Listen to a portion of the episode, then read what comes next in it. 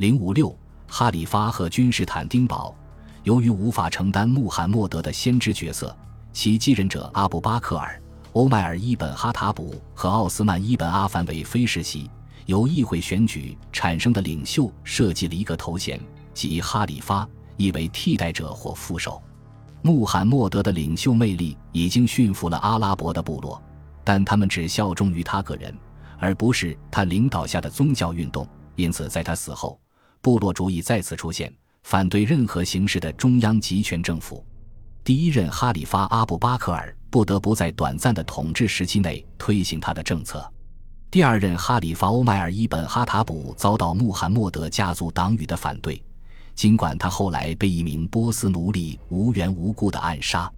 在第三任哈里发奥斯曼伊本阿凡的统治下，古兰经成稿，他面临着暴乱和叛乱。最后，在麦地那自己的房子里被胜利的叛军杀害。第四任哈里发是穆罕默德的女婿阿里伊本阿比塔利布，他被叙利亚的战争领袖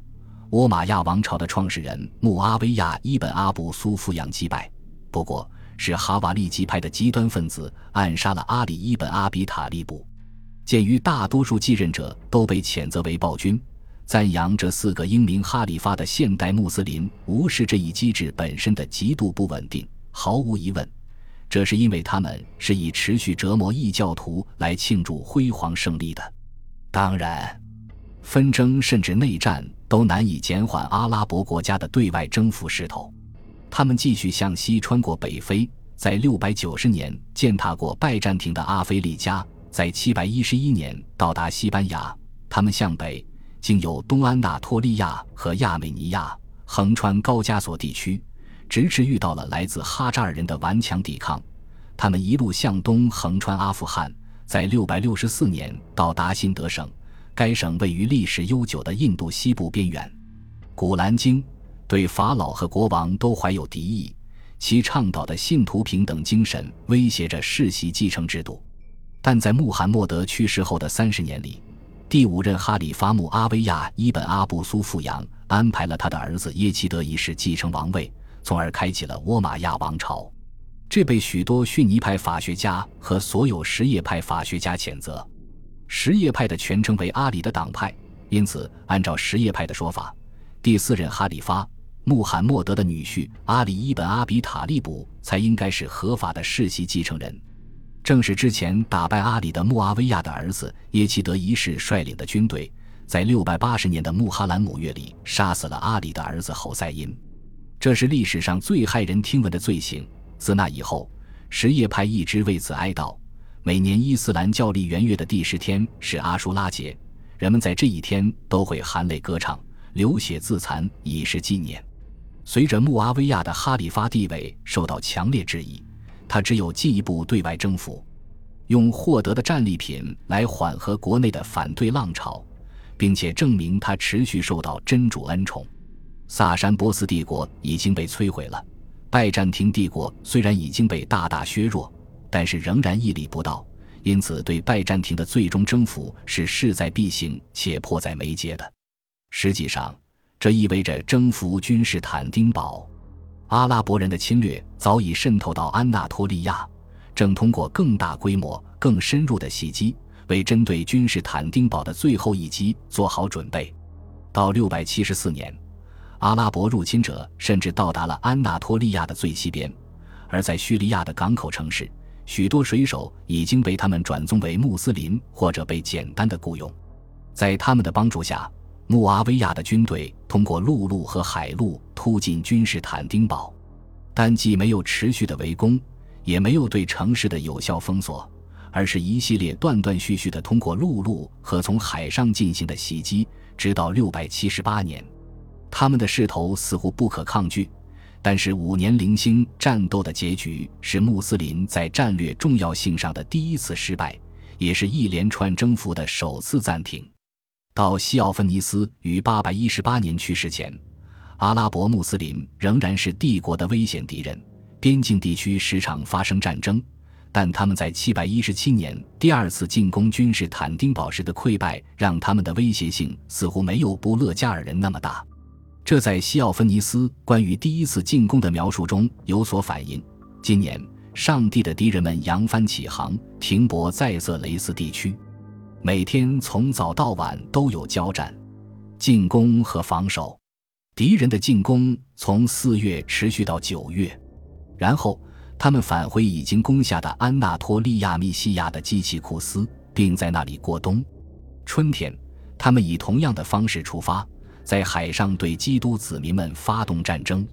战事就这样持续了七年。上帝和圣母的庇佑使他羞愧，加之伤亡惨重，他们带着沉重且悲伤的心情返回。但这支舰队出海时碰上了一场寒冷的暴风雨，它被撞成碎片，彻底毁灭。在此之前，拜占庭海军第一次使用红吸管在海上作战，这种红吸喷出的是液体火。即希腊之火，这在第十三章会有更多叙述。战争具有很大的偶然性，其结果可以由战术层面决定，也可以取决于行动层面，例如偶然事件。但在这场战斗里，迪奥多西城墙、阿曼努斯守护城墙的卫戍部队，还有高级海军成为决定因素。紧接着，一场风暴使阿拉伯穆斯林雇佣的船只四散沉没。即使战争规模巨大，其结果产生的影响在具体的战术或行动上可能也是有限的。但这一次的影响是战略性的。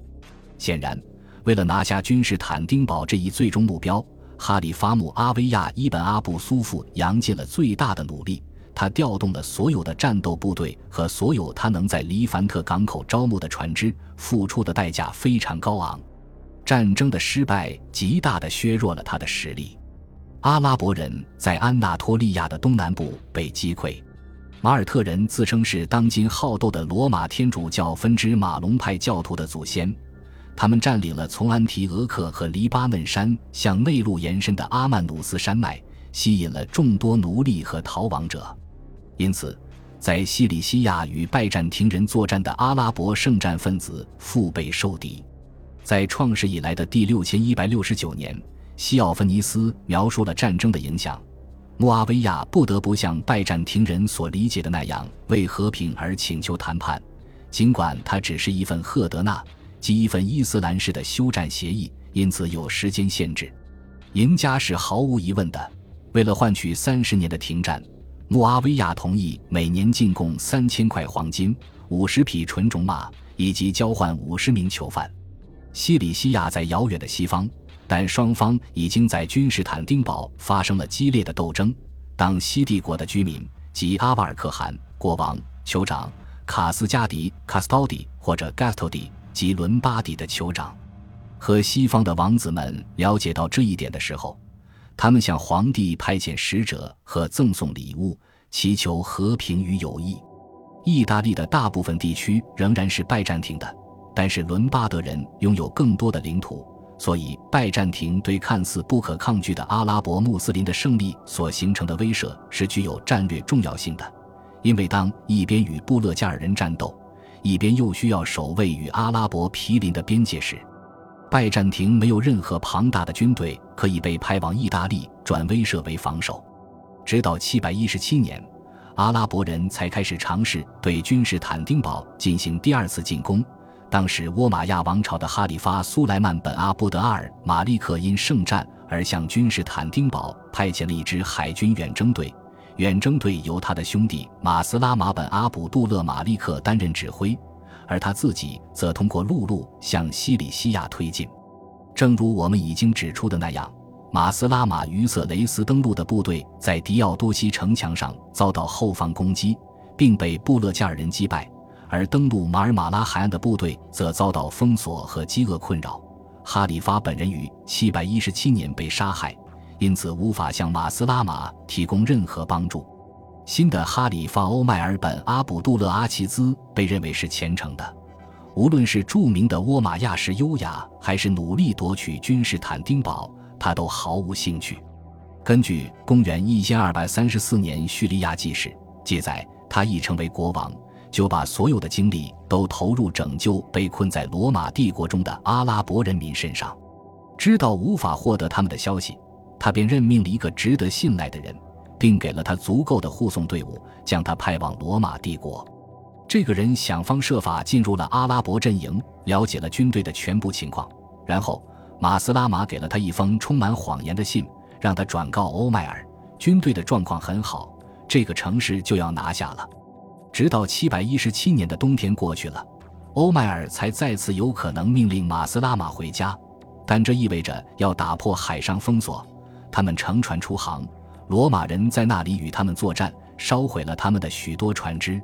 幸存者在海上遭到暴风雨的袭击，大部分船只都沉没了。本集播放完毕，感谢您的收听，喜欢请订阅加关注，主页有更多精彩内容。